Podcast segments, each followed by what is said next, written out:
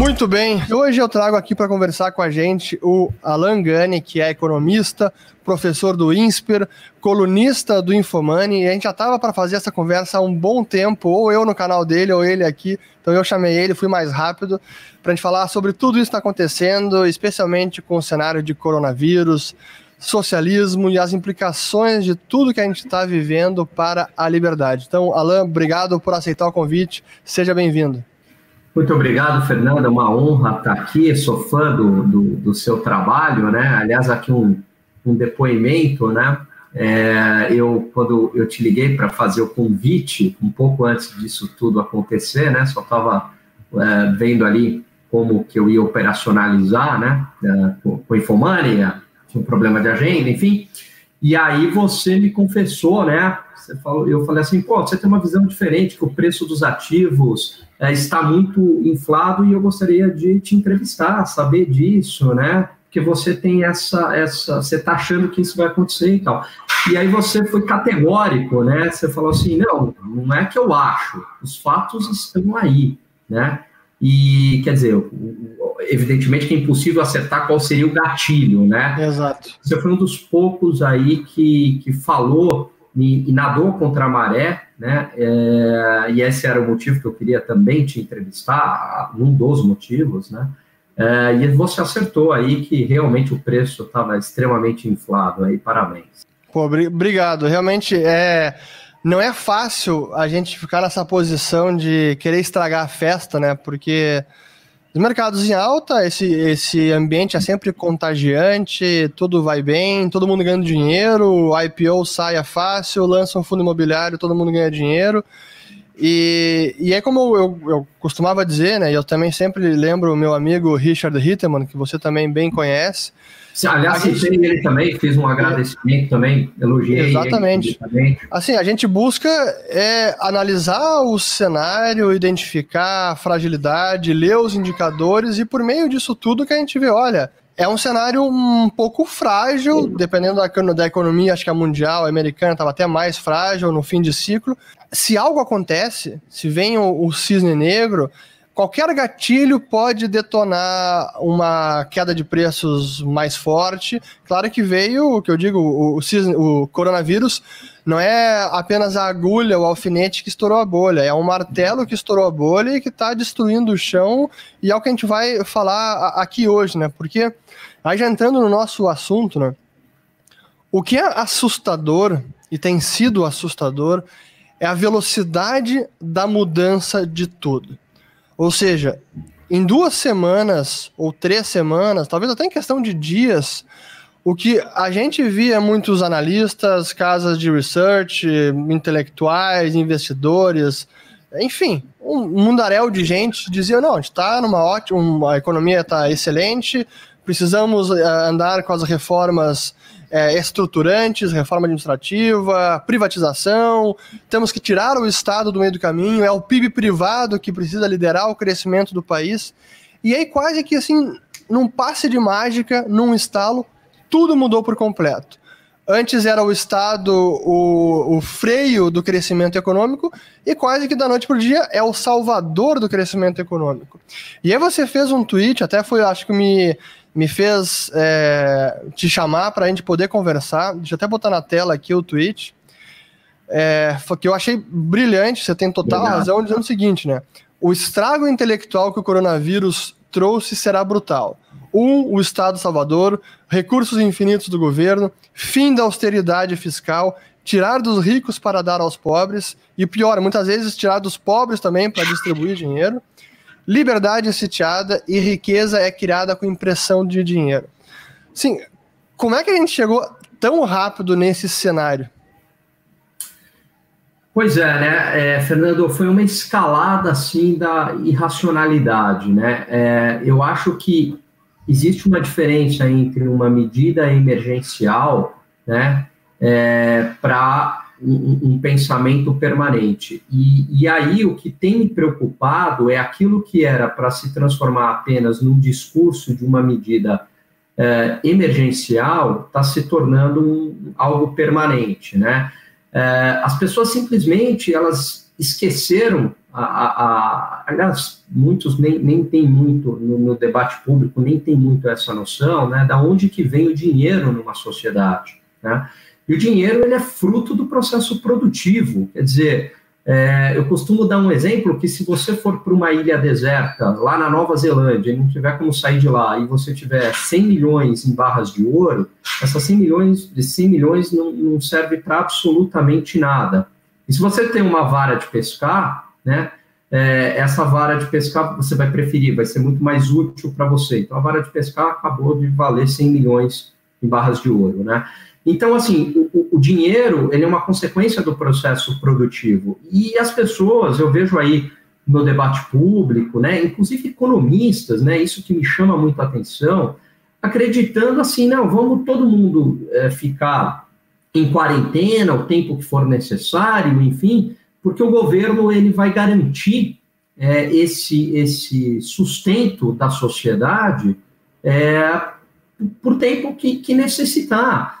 Mas vem cá, os recursos eles são finitos. Se não houver produção, não há, não há dinheiro, né? O dinheiro simplesmente vai virar um pedaço de papel. É, e a gente está entrando nessa escalada por uma irracionalidade, por pânico, e também, claro, deve ter grupos aproveitadores aí desse discurso, né? É, que faz com que, pronto, é, a gente deu um 180 aí no discurso, né? E agora o Estado é o salvador, é, e vamos imprimir dinheiro e vamos gastar o que for, que é invariavelmente a, a, a receita para a pobreza numa situação normal, né? Isso tem me preocupado muito e é a razão pela qual eu escrevi esse tweet, né?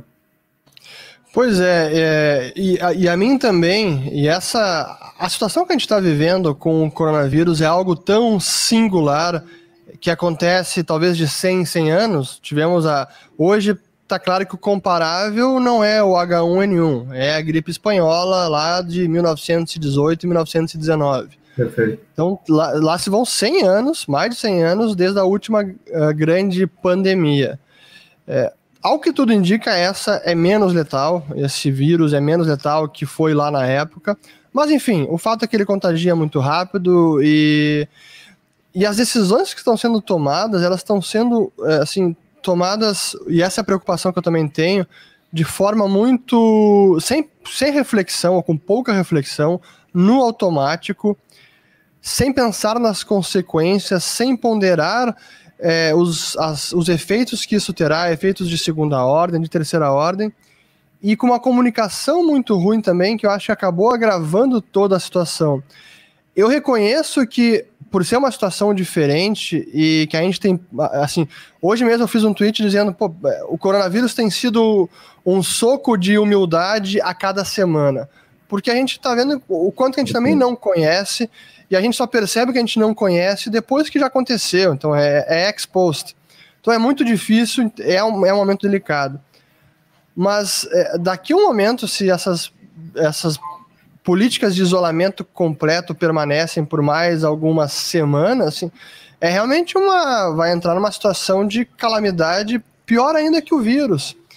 E, e é difícil até levantar esse debate porque você acaba sendo colocado como, pô, então você é contra vidas humanas, você quer, quer ver as pessoas morrendo, olha a letalidade do vírus, vai sobrecarregar o sistema de saúde.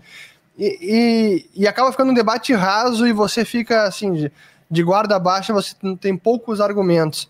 É difícil contra-argumentar nesse cenário onde todo mundo também está muito sensibilizado com o que está acontecendo, com muito medo.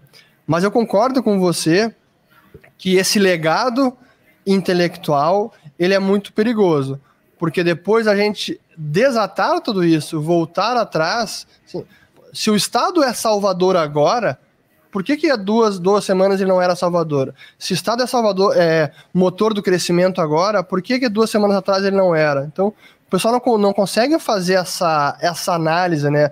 É, isso me, me preocupa, né? Eu tô até um pouco é, é, desabafando, eu queria mais é conversar com você também, ver as suas é, opiniões sobre isso. É, eu estou eu, eu, eu muito preocupado é, em, relação, em relação a isso, né? As pessoas acreditando que tudo se resolve numa questão de canetada.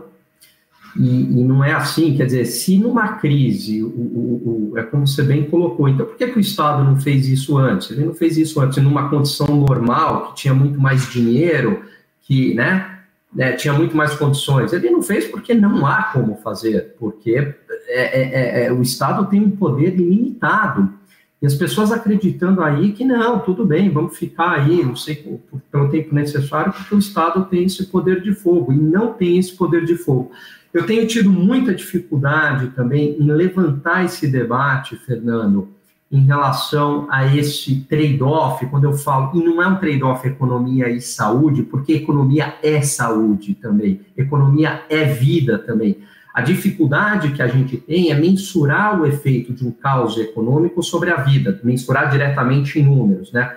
O, o Covid eu consigo agora mensurar, então eu faço uma contagem de quantos estão na UTI, quantos eh, morreram mas uh, eu não consigo mensurar exatamente, talvez isso seja a, a, a, maior dificuldade, o quanto o caos econômico ele vai trazer de perdas de vidas, mas fatalmente trará, fatalmente trará, porque com menos, é, com menos dinheiro, isso você tem efeitos diretos e indiretos, depressão, você tem suicídio que já está ocorrendo na Itália, é, você tem toda uma situação de miséria, você vai ter hospitais com menos recursos, com menos dinheiro para tratar AIDS, eh, diabetes, pressão alta, é, enfim, é, uma série de câncer, uma série de, de doenças, saneamento básico, né? É, e aí eu acho que a gente precisa realmente fazer uma escolha racional e fazer um debate racional é, do, do tipo, é, e sem sentimentalismo, sem emoção, né?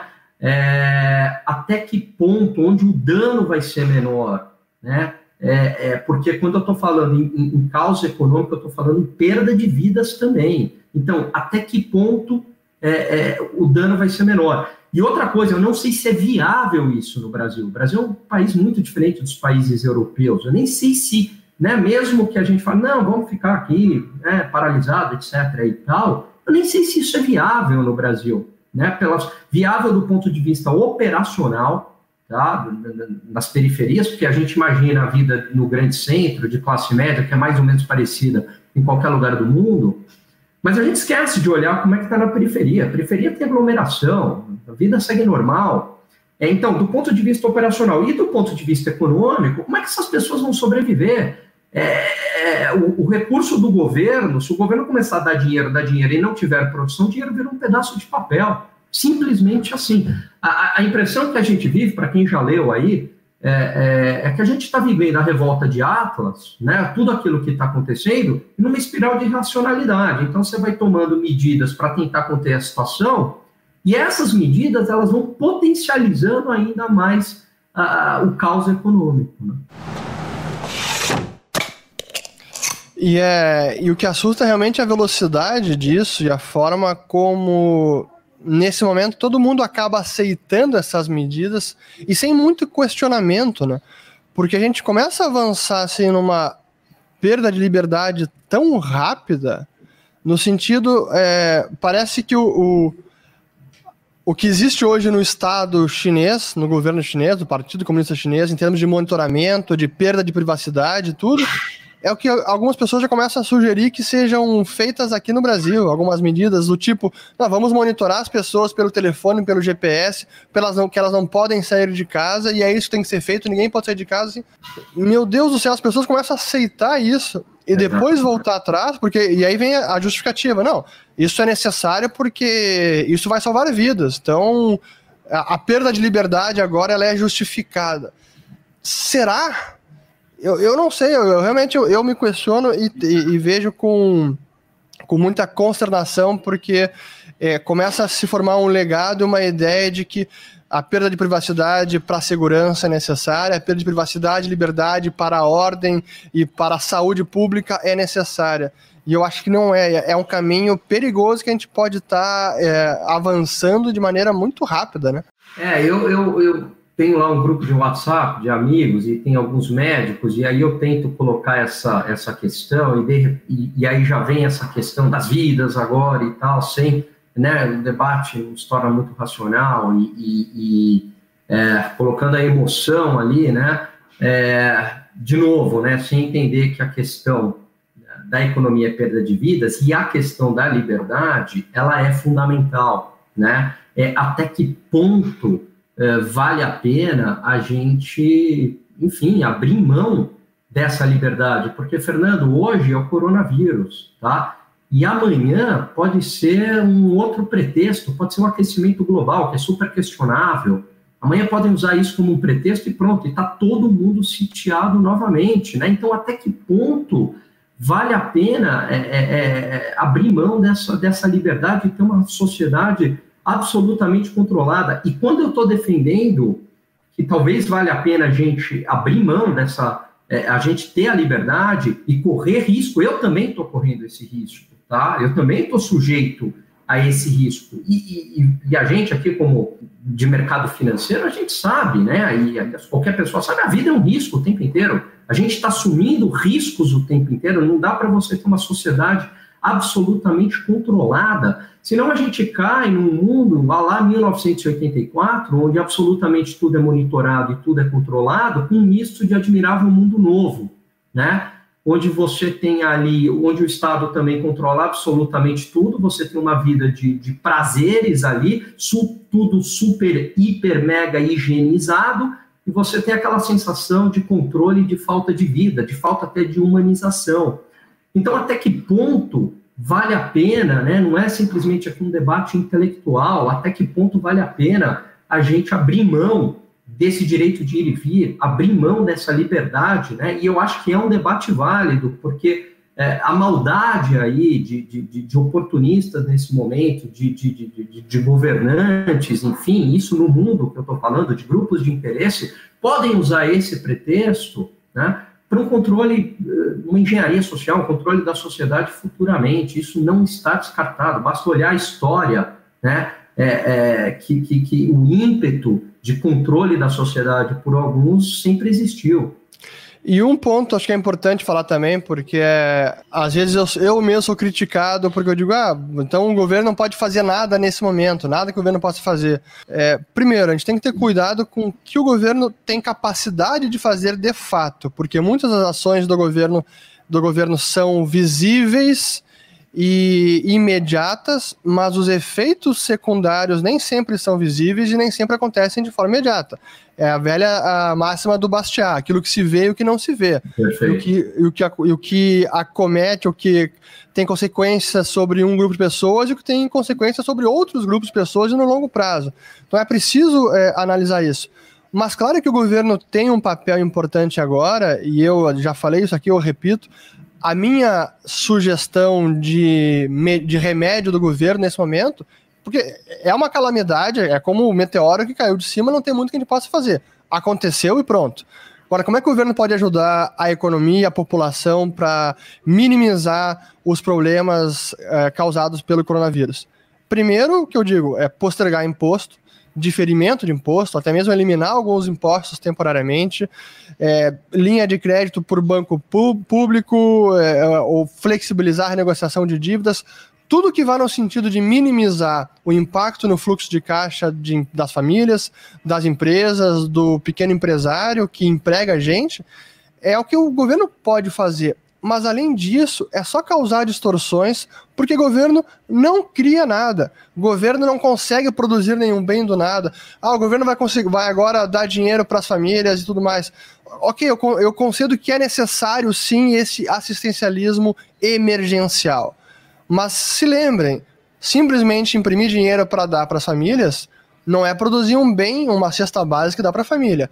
É criar uma demanda monetária que isso cedo ou tarde vai repercutir nos índices de preços. Então, claro. o governo vai causar inflação por causa disso. Então, esse efeito, ele é muito temporário e não vai conseguir, de novo, produzir riqueza.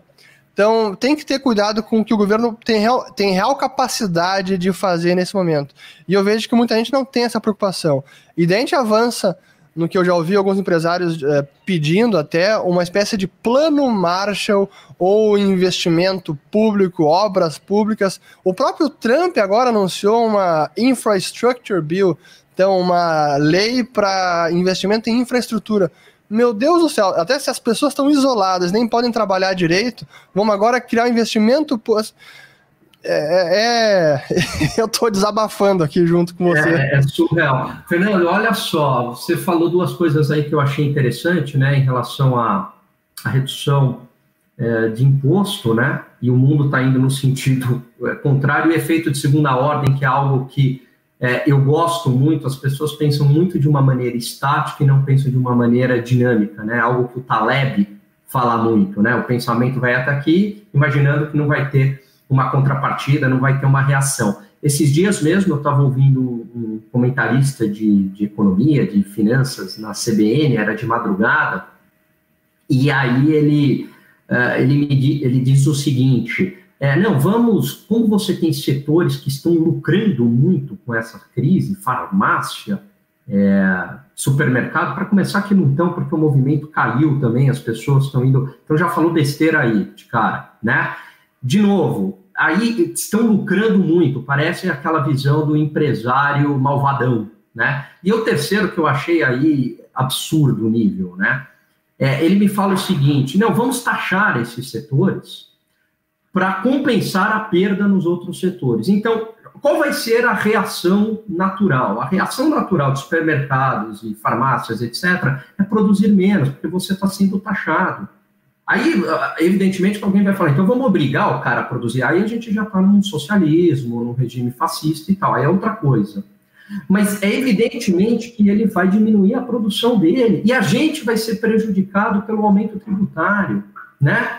Não é porque o empresário tem mau coração, é porque o ser humano reage a incentivos. Né? Então, olha só o nível que a gente está chegando. É a mesma coisa que eu botei ali no post, né? De você, vamos tirar dos ricos é, para dar para os pobres. Como se o, o, o, a pessoa, que foi ali o item número 3, né?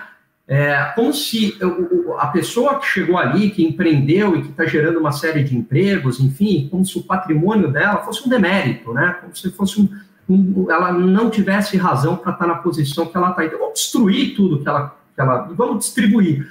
O problema é que essa pessoa que tem uma alta capacidade empreendedora, ela não vai mais gerar riqueza para a sociedade. Quem é que vai gerar riqueza? É sempre a, essa é a pergunta. Quem é que vai produzir numa hora dessa? Né? Então você está desmontando o pilar econômico da sociedade que gera riqueza, e quando eu falo gerar riqueza, é gerar recurso para os pobres inclusive, né, principalmente para os pobres. Né? Eu também estou aqui num tom de desabafo. É, e nesse esse ponto importante, né, da a questão do incentivo à produção e, e a visão muito ideológica marxista do lucro, né, que o lucro é o mal e o cara que está lucrando, ele está cometendo, é quase um crime na visão marxista de mundo, né? Acho que é um crime o lucro, né? E ainda Mas, mais no Brasil, né, Fernando? Aqui, ainda mais no Brasil. E o pessoal não entende é, o papel que o preço tem na coordenação da economia, na coordenação dos diferentes papéis, na divisão do trabalho, na cooperação social entre empresas, trabalhadores, poupadores e investidores. E dou exemplo que sempre nesses momentos é, chegam, né? Álcool gel. Pô, da noite para o dia, aumentou a demanda do álcool gel. Qual é a reação automática das pessoas e políticos? Pô, vamos controlar o preço. Não é. pode. Nesse momento de penúria, onde um bem é tão demandado, e o cara está lucrando com isso, isso não pode. Temos que coibir o aumento de preços, vamos controlar o preço.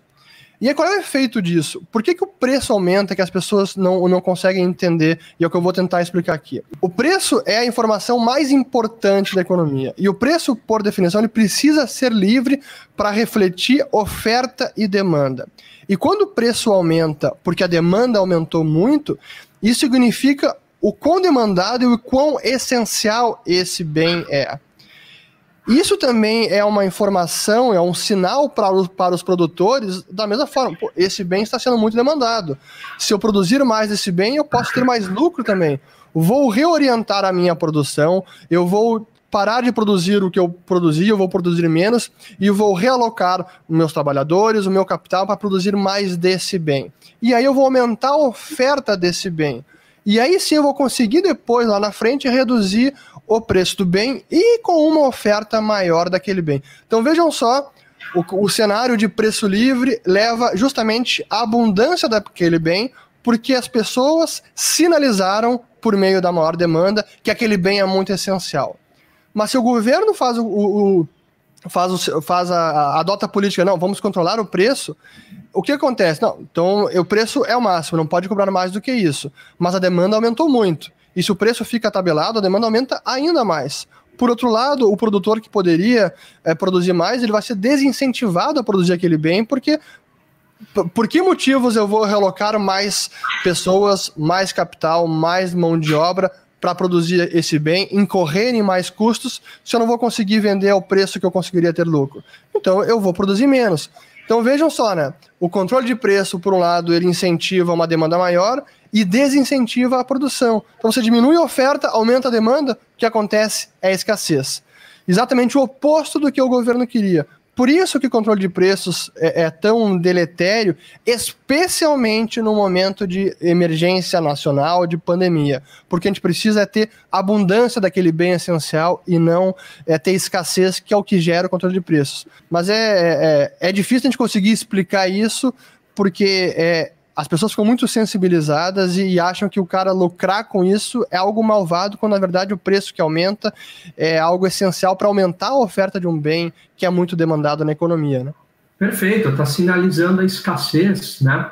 E, e, o controle de preço, invariavelmente, você vai para a falta de produção, para a escassez e começam a, a formar filas homéricas. Vale dizer que, olha só, se a gente pegar regimes eh, socialistas, a Rússia, por exemplo, né, havia controle de preço, certo? O governo deveria atender a, a população e tinham filas homéricas, porque evidentemente o Estado não dava conta de atender todo mundo e o preço ali determinado pelo Estado, né? E você tinha escassez, uma situação miserável de, de, de consumo, né?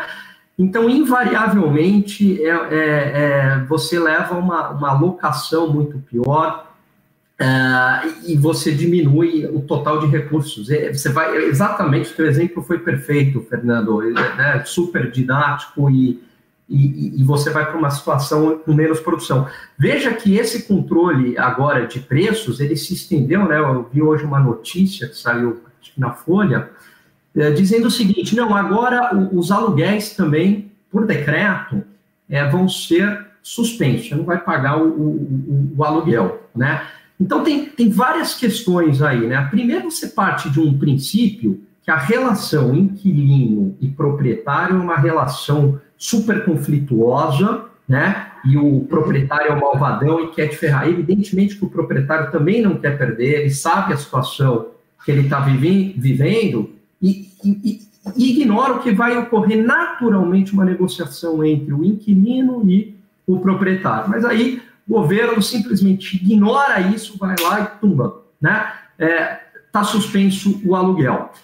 Uma outra visão que quem tem um imóvel, vamos pensar o seguinte, né? A gente tem aquela ideia de quem tem um imóvel e está alugando, né? É uma pessoa milionária, né? Muitas vezes é uma pessoa é, é, de classe média que trabalhou a vida inteira e ao invés de aplicar no mercado financeiro, ele resolveu comprar um imóvel para complementar a renda dele da aposentadoria dele. Né? Ele também ele, ele poupou de uma outra forma, ele poupou num, num imóvel e teve todo um sacrifício para ele também ter esse imóvel.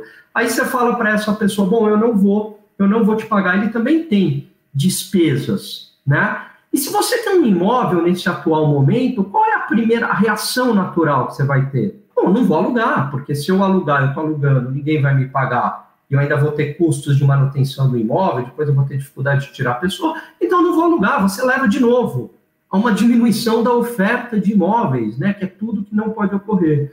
E aí, imagine banco numa hora dessa, olha o efeito que isso vai ter sobre o crédito, né, porque agora é imóvel, depois, e os, e os financiamentos bancários? Também, vamos dar um, né, não precisa pagar o financiamento bancário. Como se o banco também não fosse reagir a essa situação. E, e, a reação do banco ela vai ser natural, não porque o banco é um malvadão na história, mas porque o banco também não pode é, é, é fechar como empresa, senão vai, o efeito vai ser muito pior. E aí ele vai restringir o crédito, ele vai encarecer esse crédito de alguma maneira, e aí a gente vai ter efeitos ainda piores sobre a economia. Né? é, motivado por esse sentimentalismo, essa emoção irracional. E eu queria pegar o seu o, terceiro item do seu tweet aqui, acho que é importante, né? O, esse o fim da austeridade fiscal, acho que é um ponto importante, porque, assim, é, o pessoal diz aqui, até eu vi nos comentários, ah, eu não sou libertário porque eu tô. É, eu estou de acordo com o assistencialismo emergencial, com o Estado ajudar de alguma maneira. Eu reconheço a realidade, o Estado está aí, ele existe, simplesmente dizer ah, agora que ele existe, cruza os braços, não faz nada, eu acho que é, é, é irreal. Não é, é não é razoável. Claro, né? É, é, eu sou a favor dessa ajuda emergencial, só que o que está se tornando. Muitas dessa, muito dessa ajuda emergencial está sendo irracional também, né? Claro. claro. Você dá ali uma, uma, um suporte para a pessoa sobreviver por um tempo, outra coisa é você destruir o mecanismo de preço numa sociedade. Né? Exatamente. E aí, dentro dessa linha, a questão do fim da austeridade fiscal, é, dada a calamidade pública, para mim, eu já, já me resignei, me conformei que, cara, assim, acabou a lei de teto de gastos para esse ano, responsa responsabilidade fiscal, e pronto. Mas tem que ter o cuidado, e aí por isso que muito bem você colocou, porque a gente não pode avançar no sentido de esquecer que a austeridade fiscal é importante. Sim, nesse momento de calamidade, esquece, não tem nem como a gente recuperar, vai cair a arrecadação pra caramba, isso nem apareceu ainda nas contas do governo e vai aparecer no governo municipal, estadual e federal, vai cair a arrecadação e muito. Então, esquece cumprir qualquer meta fiscal esse ano. Ok, já concedi isso. Mas avançar o ponto seguinte, aí entrar na ideia de estímulos keynesianos, ou de, assim, de esquecer daqui para frente que a, o controle fiscal é importante, é muito perigoso. E não nos esqueçamos de novo, eu tenho visto isso e tem sido uma crítica minha recorrente ao nosso Banco Central. Nós não somos Estados Unidos, nós não somos Europa, nós não somos o franco suíço, a Suíça nós somos países emergentes, ainda somos não grau de investimento, ou melhor, grau de não investimento, nossa dívida Perfeito. é especulativa. E a nossa moeda hoje bateu, sei lá, deixa eu ver aqui, já estava assim, ó, 5,25, assim, 5 reais e 25. É, assim, a gente precisa ter um cuidado. Sim, agora é uma emergência, mas não dá para esquecer o que foi feito e precisa voltar aos trilhos assim que passar essa pandemia e não simplesmente jogar tudo pela janela, porque senão a gente vai pagar essa conta lá na frente. Nós não somos países desenvolvidos, somos ainda muito emergentes. Por isso eu, eu, concordo que esse, esse legado intelectual de fim da austeridade fiscal. É, e o que é engraçado também é que nesse momento, é, os paladinos da moral, do gasto público, os caras assim saem da toca, assim, agora sim tem que gastar. Aí ó, o Estado vai ter que recuperar a economia, senão a gente vai para o buraco. Pelo contrário, se o Estado gastar mais ainda, o nosso buraco vai ser maior. Não é ele que vai nos tirar do buraco, ele vai cavar mais esse buraco com a gente. Perfeito, Fernanda. E outra coisa, né? É, se essa isso vai ter evidentemente um custo fiscal, e se essa austeridade fiscal ela não for retomada, a gente caminha sim para um, um calote da dívida pública, né? E que aí as consequências também vão ser catastróficas, né? De repente você tinha lá, poupou a vida inteira, você não tem mais o teu, o teu patrimônio, né? É, ou isso gera uma crise econômica, um tombo no país, que o país tem décadas para se recuperar, a vida é Argentina aí, né, que passou por isso, nunca mais foi a mesma, né, então a gente vai pagar isso de, de alguma maneira, né, é, e olha só que interessante, né, imagine, Fernando, se não tivesse tido a reforma da Previdência, imagine só, se, né, não passasse a reforma da Previdência, o poder fiscal agora do governo. Né? Então, é, é, é, sem reforma, a combinação explosiva de um aumento de gastos aí por essa situação é, emergencial, e o que me preocupa é que parece que esse aumento de gasto aí, veio, essas ideias vieram para ficar, e por outro lado, sem reforma da Previdência, né, o Brasil estaria numa, numa situação é, muito pior. É justamente a austeridade fiscal que te garante algum poder de fogo no momento de crise para você conseguir agir, né? Porque sem austeridade fiscal você simplesmente vai imprimir dinheiro e vai gerar uma inflação brutal na, na sociedade pago pelos mais pobres. E esse, esse é o ponto interessante da que é o seu último ponto lá da a gente podia gastar 30 minutos para falar de cada um deles. É. Como, por exemplo, a liberdade sitiada, né? Assim, eu tenho visto na minha cidade, Porto Alegre, assim, não precisa nem mais da prefeitura fiscalizando, porque as próprias pessoas já se voluntariaram e se alguém caminha na rua, o pessoal com o megafone da sacada diz: volta para casa agora, volta para casa. Todo mundo está de quarentena. Sim, mas o que a gente não vê, e de novo, eu reconheço que é um momento difícil, delicado, mas a gente não pode simplesmente ignorar que pode ser um caminho perigoso. Essa a liberdade sitiada perder o, a, a, liberdade de ir e vir, que é a liberdade mais básica. Assim, realmente a gente está. Assim, até que ponto isso é correto? Assim, eu realmente eu, eu, tenho. Não tenho resposta, mas me preocupo. Não dá para dizer, ah, azar, tem que parar, tem que isolar todo mundo, quarentena imposta, estilo. Daqui a pouco, assim, no nível que a gente tá, o pessoal olha para a China e diz: Ó, oh, tá vendo o que a China fez? De trancar as pessoas em casa, que a gente viu o pessoal é, botando madeira na frente, soldando as portas dos condomínios. Isso é o correto, tem que fazer isso. É, é, no extremo é isso que as pessoas estão apoiando, e isso me preocupa muito daqui para frente. Né? É, para quem acha que isso é exagero, eu recomendo a leitura do Hayek, O Caminho da Servidão, né, que numa situação de pânico, as pessoas em pânico elas pedem que o Estado as salve e aí é justamente onde você está indo para o caminho da servidão. E se você tenta colocar esse debate, hoje mesmo, num grupo, eu tentei colocar esse debate né, da, da liberdade sitiada, não, mas vida, não sei o quê. Não, liberdade, talvez aqui, é, liberdade é tão importante quanto a vida. Aliás, liberdade está muito relacionado à, à vida, até que ponto, né? Vale a pena a gente abrir mão da nossa liberdade. Eu acho que que esse debate ele tem que ser maduro, ele tem que ser racional, ele não pode ser na base da histeria, ele não pode ser na base do, do, do sentimentalismo, porque é, também o, o, que adianta você abrir mão da sua liberdade, você tem uma sociedade absolutamente controlada, onde você não tem liberdade individual nenhuma. Abre-se um precedente extremamente perigoso na sociedade ocidental. Não estou falando que isso vai ocorrer, mas a ferida foi aberta, o precedente ele foi aberto. E, e eu acho que cabe a gente alertar do perigo desse precedente que foi aberto, né? É, liberdade é algo muito sério porque nos diz respeito à nossa maneira de viver e nos diz respeito à prosperidade econômica. Basta ver países onde não há liberdade, o que é ou onde não tiveram liberdade, o fascismo italiano, a Alemanha nazista, a Rússia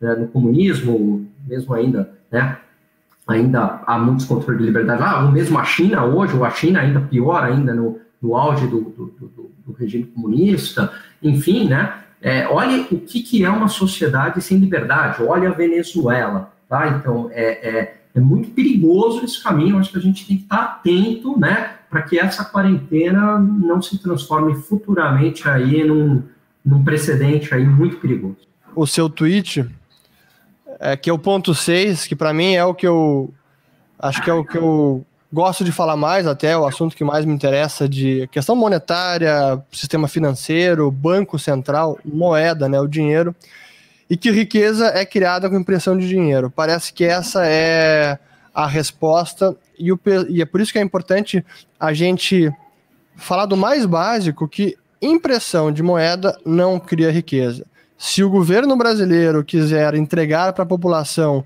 10 trilhões de reais e conseguiria fazer isso facilmente, vamos re, redenominar todas as notas aqui, ó, que fala que é 100 reais, bota mais 3 zero, agora é 100 mil de reais. Isso não cria riqueza, não produz nenhum único bem, não cria nenhum único equipamento, maquinário, automóvel, um imóvel, nada disso. Dinheiro, impressão de dinheiro não cria riqueza. E o negócio é tão é, insano no momento que a gente está, porque não é apenas. No, o Brasil até está relativamente comedido nesse sentido agora. O que foi no passado de escalabro de impressão monetária, que foi nos anos 80 e nos anos 90, agora está relativamente comedido comparado ao que está sendo feito nos Estados Unidos. Assim, o que foi anunciado de estímulo lá, o estímulo fiscal de 2 trilhões de dólares, o estímulo monetário de mais 4 trilhões de dólares. Sim, é de uma absurdidade sem precedentes para um país desenvolvido que realmente, se, se isso não acarretar inflação de preços nos próximos meses, talvez já, ou anos, sim, é como disse ontem o que eu entrevistei, o Jim Bianco, um economista americano, olha, se isso não gerar inflação, vamos eliminar a palavra do dicionário, porque nada mais vai produzir inflação. Mas esse é o nível que nós chegamos em que basta imprimir dinheiro. E essa, por isso que eu, eu friso uh, bastante isso. É preciso entender o que o governo pode fazer. Qual é o limite da atuação do governo? Porque o governo não tem um saco sem fundo lá, um, um grande armazém, um centro de distribuição com todos os bens. Não, agora que a crise chegou, a gente pode distribuir esses bens que nós tínhamos em reserva para dar conta da população. Não, o governo não pode fazer isso. A única coisa que ele pode fazer é redistribuir, é imprimir dinheiro e dar para um, é causar inflação, ele não consegue produzir riqueza. Mas esse pensamento, ele tá assim, ele é, é ele é, é permeado em tudo, sabe? No Brasil, lá fora, Estados Unidos, Europa, Japão, assim, é, é, impressionante. Então a gente, a gente precisa sempre estar voltando ao mais básico em termos de economia para lembrar as pessoas que não, isso não gera riqueza nenhuma, mesmo no momento de calamidade pública. Pois é, eu, eu até outro dia me espantou, acho que foi um retweet do Breda, é, de um aluno de uma federal, acho que do Rio, se não me engano, um aluno de economia, tá? Eu vi essa. Viu essa, né? E ele dizia o seguinte: não, basta imprimir dinheiro. E, e eu falei, gente, tudo bem, né? A pessoa que não, não é do meio ainda tem esse tipo de pensamento, vá lá mas um estudante de economia é, é, é inadmissível esse tipo de coisa, né? É, enfim, então, uh, essa ideia da abundância, é, e, e, e, veja só, né? Se não for para a inflação de, de, de, bens e serviços, e que provavelmente irá, para onde essa inflação pode estar tá indo? Que talvez, né, o, o, o Fernando, e aí você tem até mais propriedade do que eu para falar sobre esse assunto, Veja, é, é, o quantitative easy dos Estados Unidos, para onde provavelmente estava indo a inflação? Para o preço dos ativos, né? Então, a abundância monetária, ela estava inflando o preço dos ativos. Parecia óbvio, a gente falava, e era uma questão né, é, de tempo que isso ia ocorrer. Então, pode ser que essa, essa eu acho que não, acho que nessa situação pega na, na vai pegar na, na, na, inflação ali do, do, do, do supermercado, tá?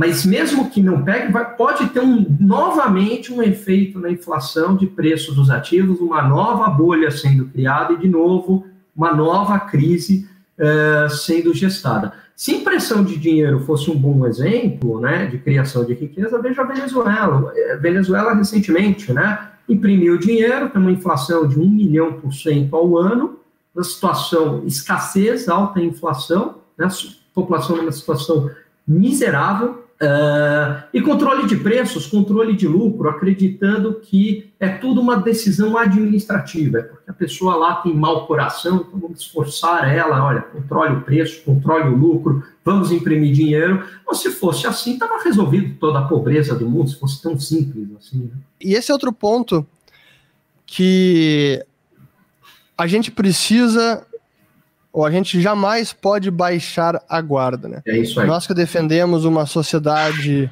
livre, uma sociedade próspera, uma sociedade onde a liberdade e a responsabilidade individual são valores que devem ser defendidos sempre, a gente se dá conta que não dá para baixar a guarda. Como falou o, o, Fukuyama lá na década de 90, depois da, do colapso do, do, comunismo, da União Soviética, aliás, o fim da história, não, a história não acabou. Sempre volta o comunismo e as ideias coletivistas, estatísticas, estatistas com algum outro verniz, alguma outra roupagem, mas é preciso a gente estar tá sempre defendendo, porque é, nesse momento, especialmente que é grave, que é um, é um problema de saúde pública, é um problema que é, caiu no colo de todo mundo, a gente não, não vai resolver com o estatismo, não vai resolver com o socialismo. Pelo contrário, ainda é num cenário de liberdade, num ambiente de liberdade, de preços livres, de é, onde as pessoas podem empreender e lucrar e errar, e se der errado tem que arcar com as consequências mas não é no entorno de socialismo, especialmente agora. Mas é difícil a gente conseguir defender num momento uh, delicado, onde há muita sensibilidade no ar e a preocupação é com vidas, né? Então é, é, é complicado, acaba sendo quase um ato de heroísmo levantar esses alertas agora, né? Exatamente, e você levanta esses alertas, você é taxado de tudo quanto é nome, de insensível, é o, né, é o, é o menor dele, você está querendo matar pessoas, etc. e tal, quando na verdade é exatamente o contrário. E as pessoas, é, elas esquecem a capacidade de maldade do ser humano, né? É, é, que, e acham que a história não, não se repete. Como você muito bem colocou, Fernando, eu até tenho um texto no Infomania que eu escrevi sobre isso é, faz tempo, né? É, tudo bem, a gente troca o nome, porque quando você tenta falar que o comunismo ainda está presente, está muito presente ainda em escolas, em universidades, na mídia, as ideias estão aí, são fomentadas, as pessoas veem com bons olhos, é, vende-se né, como uma salvação. É, se você fala isso, ah, mas acabou, porque simplesmente caiu o muro de Berlim, ou porque a União Soviética, né, caiu lá formalmente o regime, acreditando que isso não pode. Eu gostei dessa palavra, né? Vim com um novo verniz, vim com uma nova uma forma, uma, nova, uma, uma carinha de democracia, uma carinha de livre mercado, e de repente você está aí num, num, ambiente com as liberdades individuais é, cerceadas. A história, ela se repete, sim, só a gente muda, tá bom, a gente não usa mais o nome comunismo, posso usar aqui um outro nome, um novo regime, mas é um regime de cerceamento de liberdades. Na essência é a mesma coisa. Né? E só, só mais um ponto, as pessoas olham sempre muito pela, pela ótica econômica, né? como se fosse a estatização completa dos meios de produção. O comunismo é muito mais, socialismo é muito mais que a estatização, estatização completa eh, dos meios de produção. Né? É, na verdade, é um controle absoluto da sociedade, um controle cultural, um controle social, um controle político, em nome da estatização dos meios de produção para melhorar a vida dos mais pobres. Mas, no fundo, é controle. O próprio Lenin se deu conta disso em 1921, quando teve lá o novo plano, me esqueci do nome do plano agora, mas era o novo plano econômico da Rússia, porque eles se deram conta, cara, estatizar tudo isso não vai dar certo, tá colapsando produção, ninguém consegue Exatamente. consumir mais nada, cara, vamos voltar atrás, libera o mercado, porque senão esse experimento vai acabar muito rápido. Então, não, não é estatizar meio de produção, é uma questão cultural, realmente, que contamina mentes e é, e é o, como, acho que é correto falar, o, comunavírus, porque ele se transmite muito rápido e nem, nem sempre a cura é fácil, eu digo, tirar da mente. E o que é paradoxal é que essas ideias socialistas que agora voltam é, à cena, parece que o pessoal agora não, porque há uma preocupação com as vidas humanas. E sendo que não há nenhuma ideologia onde o apreço à vida humana, onde a vida humana é tão pouco valorizada como no socialismo. Todos os regimes socialistas da história, a China, que continua o Partido Comunista, foi na União Soviética, foi nos casos do leste europeu, no sudeste asiático, sim, são regimes sanguinários onde a vida não vale nada. Eu tive recentemente, em setembro do ano passado, na Letônia, é, e visitei o antigo. Uh, uh, a sede da KGB da Letônia, ali nos países bálticos, em Riga. E que o prédio continua é, foi mantiveram exatamente da maneira como deixaram quando acabou o comunismo, quando acabou, quando colapsou a União Soviética, está tudo lá e é possível visitar. Dentro de visita a gente vê ali a, o que ocorria, todos os assassinatos que ocorreram lá dentro, seja interrogatório ou assassinatos de dissidentes, sendo que a lista de crimes possíveis era qualquer coisa. Você olhou errado, você viu a foto do Stalin ou a estátua do Lenin e você assim esse aí é um idiota, pronto, aquilo era um crime já e você ia pro, pro, pro paredão. Então é, chega a ser assim, absurdo, né? Que agora os que se dizem preocupados com as vidas humanas, na verdade, levantam a bandeira de uma, de uma ideologia que foi a que mais matou milhões de vidas, ou 100 milhões de vidas, na história da humanidade, né? É, é, é um absurdo isso. E, e, e, vamos lembrar aí, o, o Fernando, que a, a, a, o, próprio, a própria pandemia do, do coronavírus ela foi espalhada pela falta de liberdade. oito médicos, isso tudo que eu estou falando é fato, está lá no meu artigo de hoje na Infomoney, quem que eu puder ler, eu elenquei fato, Perfeito. fato, né? Então, assim, oito médicos tentaram denunciar e aí foram presos. A China chegou para a OMS e falou: não, não tem nenhum problema aqui, é, e a OMS aceitou. Esses wet markets, ao contrário do que muita gente pensa, é uma indústria bilionária na China, e não é porque o cara come morcego porque ele não tem o que comer, não. Na verdade, são, isso é, é, é vendido como iguarias hoje, tem lá um link, aliás, um link de uma fonte de esquerda, tá? Um link de uma fonte de esquerda falando que, que hoje quem consome esse tipo de, de, de, animal, morcego, tigre, sei lá, são pessoas ricas, são vendidos como iguarias, aliás, não deve ser barato você comprar um roedor, comprar um, né, um morcego, um tigre, uh, a população come frango e porco lá, e, e, é uma indústria ali bilionária sustentando esses, uh, a classe alta uh, chinesa. A China já havia fechado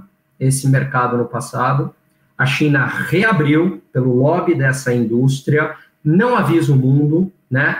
Quando começa a epidemia, pela falta de liberdade, por ser uma ditadura, não permite nenhuma fiscalização, não permite nenhum organismo internacional checar a situação e o pior, age com extrema negligência. Não estou aqui criticando o povo chinês, muito pelo contrário, o chinês é vítima disso, né? Mas sim o governo, Partido Comunista Chinês. Aí sim é onde mora o problema. Então, é justamente um regime onde não preza pela democracia, onde não preza pela liberdade individual, que foi sim responsável por espalhar é, é, essa epidemia horrorosa pelo, pelo, pelo resto do mundo. E veja, quem tentou e quem tentou tomar uma medida racional, falando, não, vamos evitar contato, vamos fechar, a fronteira, xenófobo. O prefeito italiano, o governador italiano, falou: não, abrace um chinês. Foi movido por esse sentimentalismo do politicamente correto, deu no que deu. Isso que acho que você levantou, assim, até para a gente já encaminhar para o encerramento, um, acho que é o ponto central. Os economistas de esquerda, keynesianos e afins, adoram falar das falhas de mercado e que o governo precisa corrigir as falhas de mercado. Pois a explosão do coronavírus, a, a transmissão dele, o contágio, essa pandemia que acabou acontecendo, ela ilustra perfeitamente a falha do Estado. Não é falha de mercado, isso é falha de Estado. E o que está acontecendo na Itália também, eu tenho falado com amigos que moram lá, tem amigo, querido Jonas Fagar é, Júnior, grande amigo investidor, que está em, no centro da Lombardia, onde está acontecendo a pior pandemia, acho que é o, é o pior foco da pandemia no planeta também esse, o problema que se alastrou de forma tão é, é, grave lá e séria e calamitosa, que também ilustra um problema de falha de Estado. O governo da, da, Lombardia lá também é um dos principais responsáveis pela péssima resposta. Essa campanha bizarra de abrace um chinês, assim, realmente, não, não é nada contra o povo chinês, pelo contrário, os chineses também são vítimas. Mas no momento que já estava acontecendo é, a, a pandemia, a transmissão, assim, foram, foram uma sucessão de erros, foi uma sucessão de erros que chegou no nível que nós vimos hoje, realmente é, é calamitosa. Mas, é, Alan, obrigado pela, pela, por aceitar o convite para a gente conversar sobre esse tema. Não são temas uh, fáceis, os alertas são necessários, o debate é fundamental e simplesmente a gente adotar essas medidas e aceitar essas medidas como a única alternativa, eu acho que não é o caminho. Você também é, concorda? Que bom que a gente pode discutir sobre isso. Tenho certeza que depois nos comentários vai chover comentário é, contrário, até porque no momento a gente está num nível de polarização que complica um debate mais uhum. razoável e com bom senso, né? Eu acho que essa primeira vítima no momento desse é o bom senso. Ele é dizimado, ninguém consegue pensar um pouco com a razão. Mas é importante, então, obrigado por chegar, por vir aqui e a gente poder conversar sobre isso. Ô, Fernando, eu gostaria de agradecer. Primeiro, a coragem de você ter feito essa live com esse, com esse tema. É para poucos, né? É, poucos aí estão levantando essa, essa bandeira, você é um deles, né? Então, é, primeiro, parabéns, sou fã do seu trabalho, como você já, já sabe. E, e, é isso daí, pode contar comigo, né? Porque quando se trata de, de liberdade, é, eu, eu, eu coloco a minha pele em risco, tá? Porque eu acho que é, é, é o bem mais, é o valor, desculpa, mais fundamental que a gente tem, né? Liberdade é vida. Né? Então, pode contar comigo, uma honra estar aqui com você. Obrigado, Alain. Obrigado, pessoal. Um abraço e até a próxima.